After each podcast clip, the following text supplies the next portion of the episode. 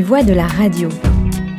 Ils font la radio chaque semaine à mes côtés, pour certains depuis les débuts en 2016, pour d'autres plus récemment. Mais qui sont-elles et qui sont-ils? Qui se cache derrière les émissions et les chroniques? Quels sont leurs parcours et leurs passions? Sans eux, Art District Radio n'existerait pas sous cette forme multiculturelle qui mêle les arts et la musique. J'ai imaginé cette émission pour leur donner la parole et les remercier de leur engagement. Et pour ce premier opus, j'ai tendu le micro à celui qui réalise la chronique Histoire de cinéma. Rencontre avec Jean-Philippe Gunet, chez lui, autour d'un café à bonne distance évidemment, et pour mémoire, extrait du jingle de l'émission. Dans cette rue tranquille, Histoire de cinéma, Jean-Philippe Gunet. un mystère se révèle. Coulisses, anecdotes, secrets de tournage. Houston, je n'ai plus le Dr Stone en visuel. Houston, je n'ai plus le Dr Stone en visuel. Redécouvrez les plus grands films autrement. Et une aventure commence. Bonjour Jean-Philippe. Bonjour Julie. Alors comment vas-tu aujourd'hui? Je vais très bien, en pleine forme. Alors cette émission, euh, pour faire découvrir les chroniqueurs euh, de la radio, et toi Jean-Philippe, bah, tu es un fidèle euh, d'Art District Radio. Tu es là depuis novembre 2016, il me semble, c'est ça? C'est ça. C'est un beau record parce qu'effectivement la radio a été créée en septembre 2016, donc tu es arrivé très très rapidement, euh, juste deux mois en fait euh, après la, création. Tu as commencé cette chronique Histoire de cinéma euh, que tu continues. Donc c'est une chronique hebdomadaire euh, qui est diffusée, donc je le rappelle, euh, le mardi et euh, le jeudi à 9h et également à 12h30. Euh, c'est une petite chronique hein, qui fait 10-15 minutes à peu près. Oui, à peu près. Alors sur celles les plus longues étaient pas loin du quart d'heure, sinon c'est un peu moins de 10 minutes. Donc ça varie en fonction des films et de la masse de choses qu'il y a à raconter sur, euh, sur chacun de ces films. Alors justement, depuis euh, presque bah, depuis 4 ans en fait, euh, les sujets, évidemment les films, c'est inépuisable. Oui, parce que donc le- une vie entière ne suffit pas à, voir tous les films qui ont pu être tournés. Et l'esprit de cette chronique, en fait, c'est de raconter tout ce qu'il y a derrière un film. Alors pas un film qui vient juste de sortir au cinéma, ça peut être des films très anciens comme des Charlie Chaplin euh, ou des films d'Orson Welles ou des films plus récents aussi. De, tout dire sur qui a fait le film, dans quelles circonstances il a été tourné, euh, dans quel contexte, avec cette idée que pour comprendre un film, c'est un travail journalistique d'enquête, comme finalement n'importe quel autre travail euh, journalistique, et qu'une œuvre cinématographique ne prendra jamais aussi bien son sens que lorsqu'on comprend qui l'a fait et, et- et comment. Alors justement, sans dévoiler un peu tes, tes secrets de, de fabrication, on va dire, mais euh, co- comment euh, tu t'y prends finalement pour trouver des anecdotes que nous, nous on n'a pas forcément eu vent de, de coulisses de tournage en, en tant que public classique? Disons que les sources d'information en fait sont bien plus nombreuses qu'on ne le croit.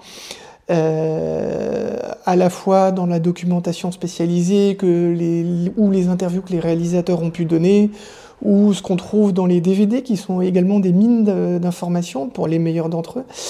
Euh, on sait beaucoup de choses sur le tournage des films. Il y a des livres, a des encyclopédies. Euh, et donc en creusant bien, on finit par trouver, euh, on retrouve pardon assez facilement beaucoup d'informations et parfois des anecdotes croustillantes ou inattendues euh, qui permettent de bien bien raconter justement euh, comment s'est fait un film. Alors, est-ce que justement, tu as, aussi euh, pu discuter, parler, rencontrer des, réalisateurs? Et est-ce que de vive voix, ils t'ont raconté des anecdotes? Est-ce que tu as un exemple qui, t'a un peu marqué dans, ta carrière journalistique, que ce soit d'ailleurs pour Art District Radio ou bien aussi pour le magazine pour lequel donc, tu écris régulièrement depuis plusieurs années, qui est Télécable Sat Hebdo, si je, je n'ai pas écorché le, nom C'est ça, exactement. Euh, alors, bah, la toute première que- chronique que j'ai faite pour Art District, donc en novembre 2016, c'était une interview d'Oliver Stone, qui était à ce moment-là en déplacement pour euh, promouvoir son nouveau film Snowden, et qui est un bonhomme absolument passionnant parce qu'il n'a pas sa langue dans sa poche, et qu'en plus, vu le sujet du film, puisqu'il faisait un film donc sur le lanceur d'alerte Edward Snowden, a beaucoup parlé de la préservation de la vie privée, de du pouvoir de l'État, de la liberté de l'individu ou la liberté d'expression. Et c'était une rencontre qui m'a pas mal marqué, oui, aussi bien pour Art District que, que, que pour Télécable. Et notamment, il avait dit une chose que j'ai retenue. Il a dit que chacun d'entre nous peut avoir le pouvoir de peser dans le débat public ou de dire quelque chose, et qu'à partir du moment où on en a la conviction suffisamment bien ancrée, il faut surtout pas hésiter, il faut dire ce qu'on a à dire. C'est ce que lui fait avec ses films, et il pense qu'on peut tous le faire. Et c'était où cette rencontre? Alors, c'était dans un grand hôtel parisien, comme ça se passe souvent avec les célébrités hollywoodiennes. Alors je me souviens plus duquel, j'avoue. Euh, mais euh, en fait, ce qui se passe dans ces cas-là, c'est que acteurs ou réalisateurs font la promotion de leurs films un peu partout dans le monde et peuvent donc s'arrêter à, Paris. Euh, et ils reçoivent les journalistes en conférence de presse, donc en groupe où on est une quarantaine ou une cinquantaine, et aussi en petits groupes séparés. Dans le meilleur des cas, on peut avoir la personnalité seule à seule, ce Alors, qui est génial. Comment ça s'était passé là pour toi? Alors non, dans ces cas-là, on était cinq. Mais c'était quand même un, un comité pardon, suffisamment petit pour que euh, j'ai le temps de poser des questions à moi et que j'ai le sentiment euh, d'avoir pu travailler. Alors il y a des fois où c'est plus difficile parce qu'on est, on est 12 et on a 20 minutes, donc là c'est un peu la foire d'empoigne. Euh, mais dans ce cas-là, on était en petit comité. Et en plus, euh, il répond très volontiers aux questions. Il, il est lu de rien du tout. Donc ça s'était, ça s'était très bien passé. Et c'est ce qui donne derrière des bons articles ou, ou, des bonnes chroniques. Oui, avec voilà des anecdotes, des histoires à raconter. Hein. C'est ça le, le cœur du, du, sujet. Il faut avoir une histoire. Exactement, euh, parce que chaque tournage de film, en fait, est riche en anecdotes qui en disent long sur la nature même de, son film. Une autre chronique que j'ai faite dans les premiers temps pour Art District, très vite, c'était pour les 15 ans de la sortie du premier volet du Seigneur des Anneaux. Et il y a des milliers de choses à raconter sur la manière dont cette trilogie s'est tournée en Nouvelle-Zélande, sur l'effort énorme de reconstitution de la Terre du Milieu ou de fouiller tout le pays à la recherche du site qui correspond aux descriptions de, de Tolkien. Et, euh, et, ça donne des histoires qui sont euh, exceptionnelles, notamment sur le fait qu'un jour ils sont allés se promener, enfin ils sont partis en hélicoptère dans un endroit euh, reculé, qu'il y avait un des acteurs qui avait peur de l'hélicoptère, qui a préféré faire de l'escalade tout en costume. Euh, tout ce genre d'histoire non seulement est sympa à entendre, euh, mais en plus donc on apprend beaucoup sur comment est-ce qu'on travaille un réalisateur et puis donne du sens à ce qu'on voit à l'écran. Alors moi aussi ce que j'aime beaucoup dans cette chronique et parce qu'au début je faisais le montage de, ta chronique donc je la recevais puis je la montais. Alors maintenant évidemment c'est Clara puisque Clara est arrivée dans l'équipe Clara donc qui est la, monteuse d'Art District Radio et qu'on salue d'ailleurs ici qui fait un super boulot. Mais euh, du coup au tout début c'était moi qui montais tes émissions et ce qui est super c'est de mettre la musique, les, différents extraits de, musique, de la, voilà, de la bande son, des, films, et aussi euh, parfois des, bruitages. Et moi, je, me souviens de m'être vraiment euh, amusée sur le montage de, la chronique de Star Wars, hein, avec les, effets laser euh, à, mettre, euh, voilà, euh, en même temps que tu racontais les, coulisses et les anecdotes. Oui, parce qu'en plus, ces sons, donc le son du sabre laser, celui des vaisseaux spatiaux, respiration de Dark Vador sont une signature qui, ou même si on n'a pas vu les films, on sait ce que c'est quand même. Euh, et puis dans d'autres cas, la musique est tellement emblématique que simplement d'en réécouter un bout, euh, ça met tout de suite dans l'ambiance. Et il y avait un autre exemple qui était très parlant là-dessus. C'était le film Bloody Sunday de Paul Greengrass. Euh, qui se termine à la fin sur la version live de la chanson du U2 Sunday Bloody Sunday, qui est une chanson qu'on connaît tous, qu'on a tous entendue, mais une fois qu'on a vu ce film et la référence qui va avec, c'est-à-dire la fameuse manifestation du 30 janvier 1972, on l'écoute plus de la même façon. Donc euh, quand j'ai fait la chronique sur Bloody Sunday, eh ben, du coup on a remis la, la chanson de U2 avec cette même idée qu'à la lumière de tout ce que racontait le film, on ne peut plus l'écouter exactement de, de, la même manière. Alors quand tu parles, Jean-Philippe, on sent la passion. Alors depuis combien de temps tu es cinéphile? Alors je suis de, véritablement devenu cinéphile quand j'étais ado, à l'âge de 16 ans, euh, 15 ans même, euh, en allant voir Le Dernier Empereur de Bernardo Bertolucci. Donc avant ça, évidemment, j'avais déjà vu des films comme euh, chez mes parents ou euh, comme tout un chacun. À la télé plutôt? Euh, Oui, plutôt à la télé, mais aussi au, au cinéma. Tu allais souvent petit au, au cinéma avec tes parents, avec tes copains Oui, ou j'y allais de temps en temps, on va dire, mais j'ai vraiment commencé à y aller beaucoup. Du coup, euh, pendant mon année de seconde, donc grâce au dernier empereur de, de Bertolucci. Et, euh, et plus tard, en fait, comme je connaissais bien le cinéma ben, et que j'ai postulé pour travailler à Télécable Satebdo déjà. Mmh. Parce que tu as fait une école de journalisme, comment ça s'est passé Alors j'ai fait, je suis diplômé d'histoire à l'université de Nanterre, une licence. À la sortie de la licence, j'ai présenté les concours de trois écoles de journalisme. Il y en a une, du coup, où, j'ai été reçu, qui est celle de Lille, l'école supérieure de journalisme de Lille. Euh, comme euh, toutes les écoles reconnues, cette école forme à tous les métiers du journalisme. Et on va dire que tout naturellement, euh, ce qu'on aime avant devient plus tard une expertise professionnelle. Et c'est ce qui m'a permis de m'orienter donc vers ce magazine euh, Télécable. Alors tout de suite, c'est-à-dire que tu as été, euh, c'était ton premier choix? Alors pas tout à fait, c'est un hasard de circonstances. Euh, c'est que le cinéma n'est pas ma seule passion. J'aime aussi la Formule 1. Euh, et, comme je suivais les Grands Prix de Formule 1 que j'avais écrit dessus pendant mes deux années d'études euh, à l'école, j'avais postulé pour un magazine spécialisé qui s'appelle Auto Hebdo, lequel appartenait à ce moment-là à un groupe de presse qui s'appelle le groupe de presse Michel Homel. Et bon, j'ai envoyé mon CV où, où, ils n'avaient rien pour moi, mais ils avaient donné mon CV du coup au, au service du personnel de cette entreprise euh, et, qui m'ont trouvé quelque chose dans un magazine de télé qu'ils venaient de créer, qui n'a malheureusement pas duré depuis, qui s'appelait Télépratique. Et à la sortie de ce magazine, j'ai commencé à faire des remplacements euh, à Télécable parce que j'avais profité d'une courte période où j'avais pas de travail pour me faire une base de données avec des critiques euh, de films. Et du coup, j'ai eu des remplacements donc pour remplacer pendant ces congés la chef de service cinéma, qui est devenue depuis une amie euh, avec qui j'ai eu beaucoup de plaisir à travailler.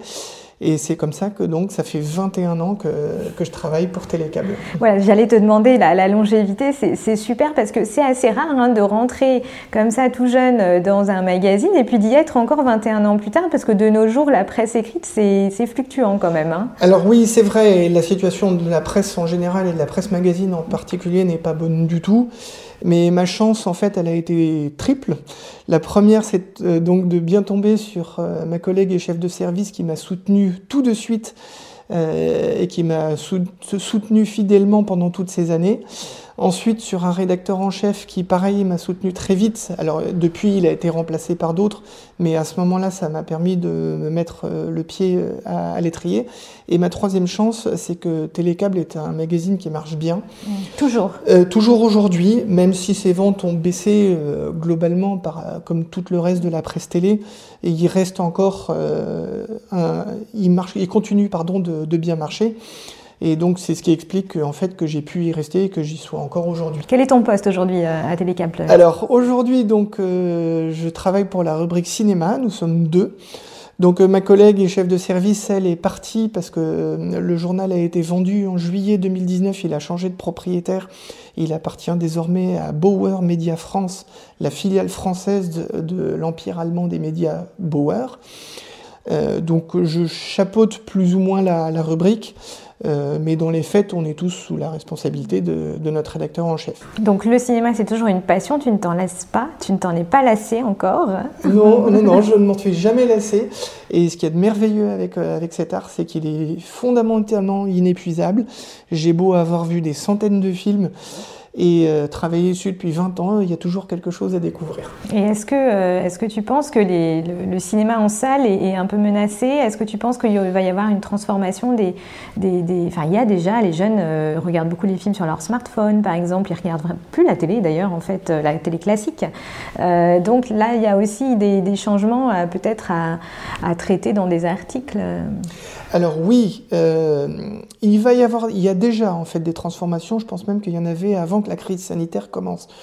Et euh, moi, j'adore le cinéma, je préfère le voir sur grand écran, mais ça ne m'empêche pas de le voir aussi sur mon téléphone, sur ordinateur euh, ou sur, sur ma télé. Et je serais plutôt euh, d'avis que c'est pas contradictoire. Et moi, je crois que le cinéma en salle survivra quand même à cette crise. on l'a vu déjà en 2020, entre le mois de juin et le mois d'octobre, quand les salles étaient ouvertes parce que le public est revenu. Et on a même constaté à cette occasion-là que le cinéma français s'est très bien comporté, euh, surtout euh, parce qu'on découvrait ce que ça voulait dire que d'avoir des films français sans blockbuster hollywoodien. Oui, c'est plus que les, les, les, films américains à cette époque. Oui, parce qu'aucun blockbuster hollywoodien n'est sorti hormis Tenet de Christopher Nolan. donc mécaniquement, ça a fait de la place à d'autres films, et notamment aux films français. Et le public n'a pas hésité. Il y a eu des vrais succès en salle. Adieu les contes d'Albert Dupontel qui vient d'avoir 7 Césars euh, a fait 730 000 entrées, je crois, de mémoire, pourtant sur une très courte période, puisqu'il n'y a eu que deux semaines pour les faire avant que les salles soient à nouveau fermées. Donc, euh, et en France, effectivement, c'est un public qui aime aller se déplacer en salle et qui, je pense, reviendra. En plus, tout le monde est en manque en ce moment. Oui. donc, euh, donc, qui, le moment venu, reviendra. Alors après, évidemment, il faut que les, les, salles soient en mesure de survivre. Et même des grosses entreprises comme Gaumont et UGC, je suis d'or que la partie ne doit pas être facile pour eux. Euh, mais, mais l'envie d'aller au cinéma, elle restera, ce qui n'empêche pas de le consommer en plateforme euh, ou, euh, ou, sur son téléphone ou sa, ou sa tablette. Et, ou même à l'hôtel, parce que euh, récemment, là, il y a eu pas mal de publicité sur un, un hôtel MK2 qui a été donc ouvert à Nation, hein, place de la, enfin, à côté de, de, Place de la Nation, je ne sais pas l'adresse précise, où du coup on peut louer une chambre et voir en petit comité à deux ou bien à, à cinq ou six un film. Alors l'idée est très sympa. Euh, Ça te donne envie de tester Pourquoi pas, à l'occasion, effectivement. Euh, je dirais qu'elle vient en complément du reste, en fait. Parce que le fait d'aller voir un film en salle, ça reste aussi une expérience collective. Et c'est vrai que, outre le fait que c'est un grand écran et que c'est important de se sentir plus petit que l'écran, il y a un côté euh, vécu en commun au collectif, même si c'est avec des gens qu'on ne connaît pas, qui reste essentiel. Et je ferai appel à un petit souvenir là-dessus, justement, qui date d'il y a longtemps. Euh, C'était à nouveau le, le, Seigneur des Anneaux, où sur une scène où euh, Aragorn, donc qui est joué par Viggo Mortensen, termine un combat d'un bon coup d'épée et tout, et tout d'un coup la salle se met à applaudir. Là, on se dit ah bah tiens, il s'est passé quelque chose. Et ça, ce petit frisson là, on peut pas le trouver chez soi. Même si je suis ravi moi de de, voir un film, ça m'arrange bien de le voir sur mon téléphone ou de et où en ce moment effectivement voir des films à la maison c'est évidemment important.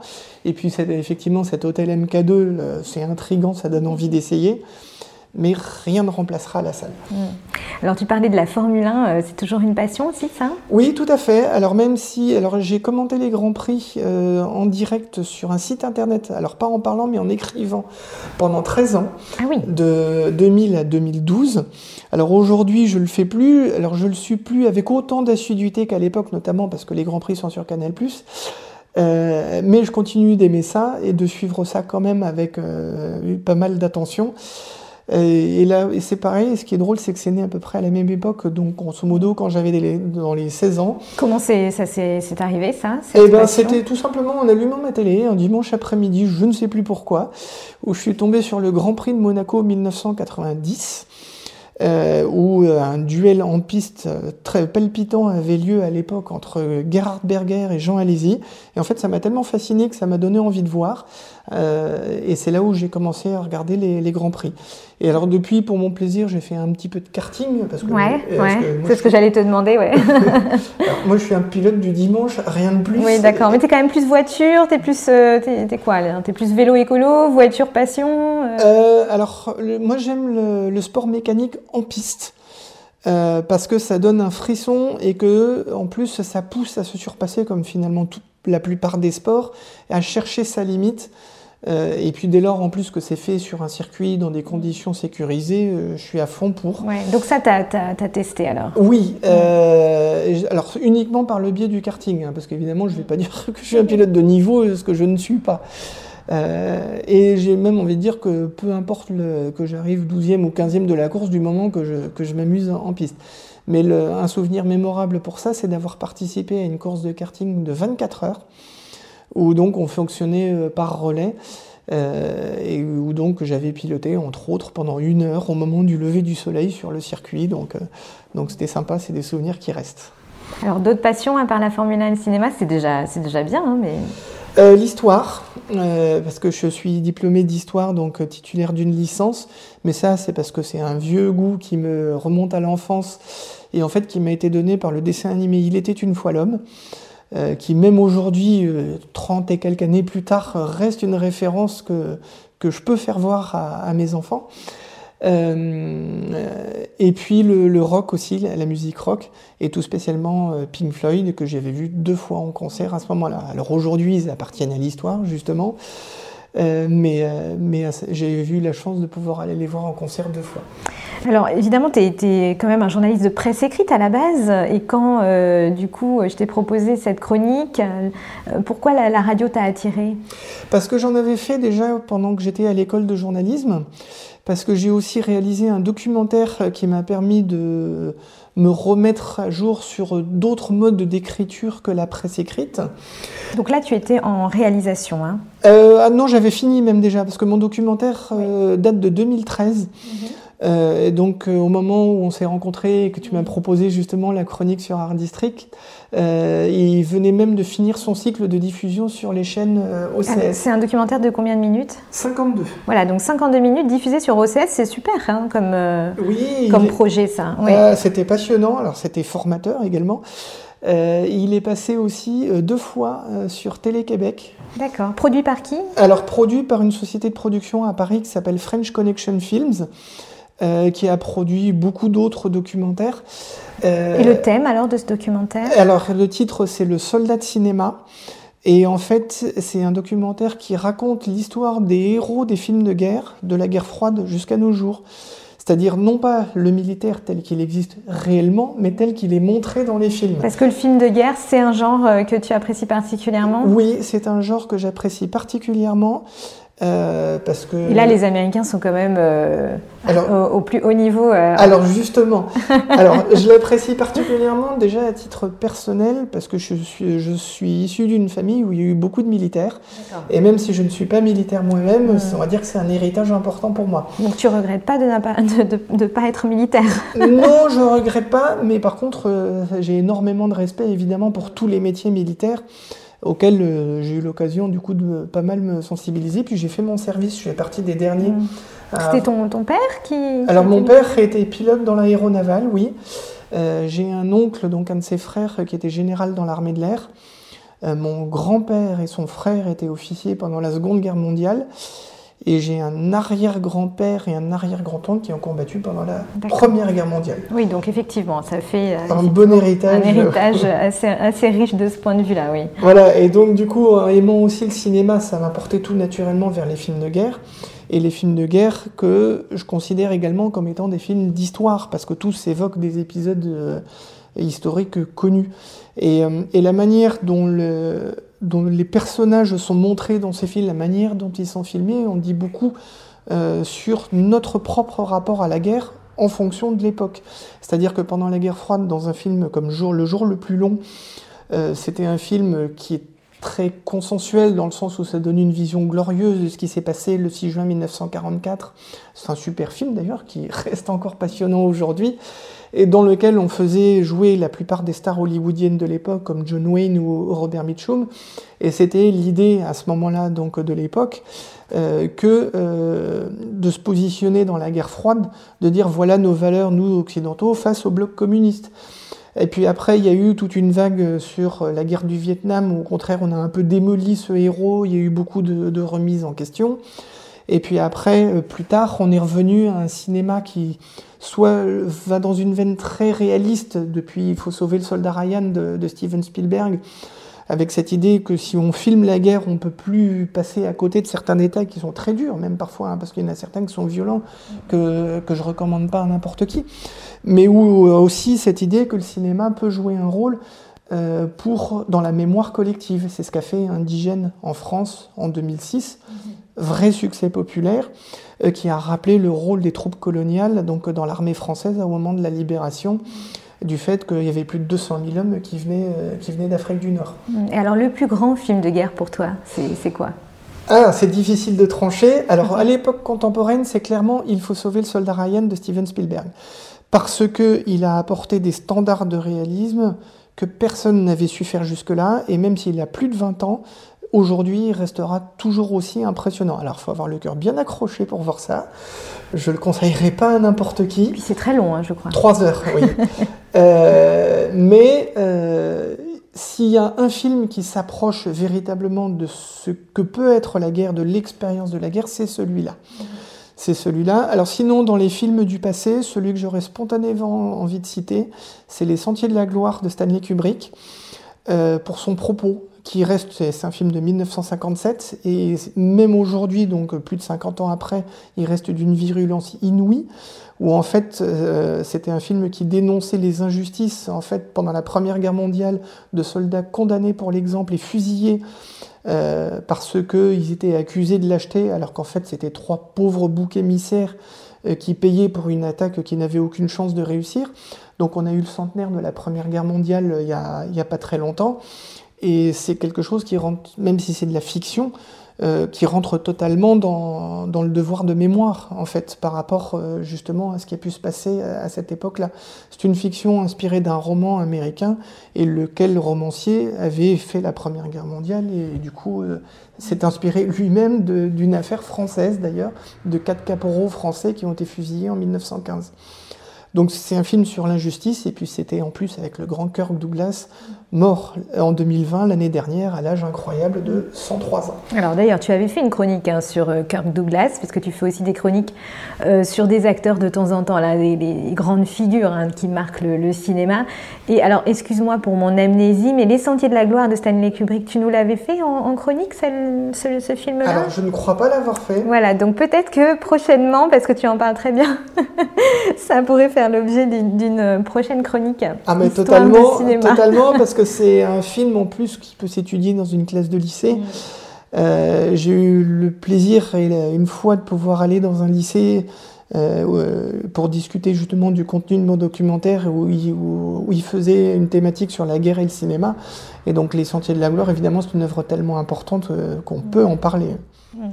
Alors rappelle-nous quand même le, titre de ton documentaire et où est-ce qu'on peut éventuellement le, voir si c'est encore possible? Alors mon documentaire s'appelle Le soldat de cinéma.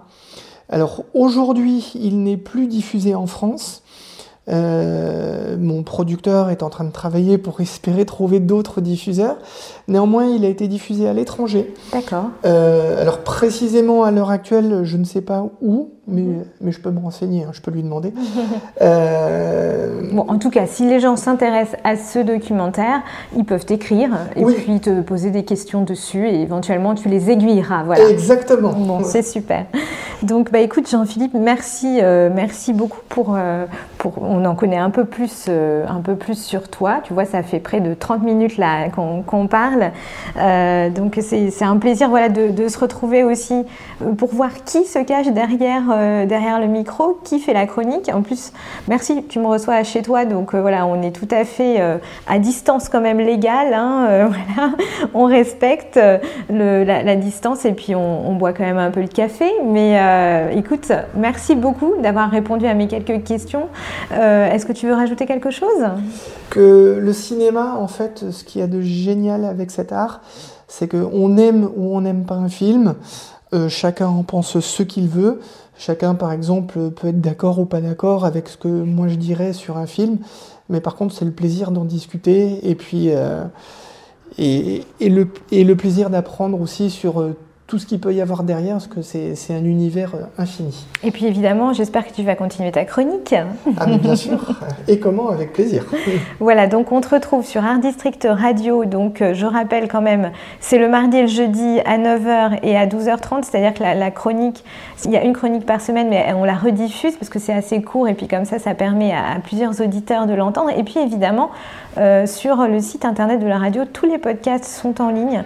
Donc c'est très facile de retrouver euh, ta chronique pour euh, l'écouter, même les chroniques précédentes, puisqu'il y en a maintenant bah, beaucoup. Je n'ai pas, pas calculé. plus d'une centaine. Mais largement plus d'une centaine, je pense, en effet. Bon, donc voilà, merci beaucoup Jean-Philippe. À très bientôt. Merci à toi, Julie.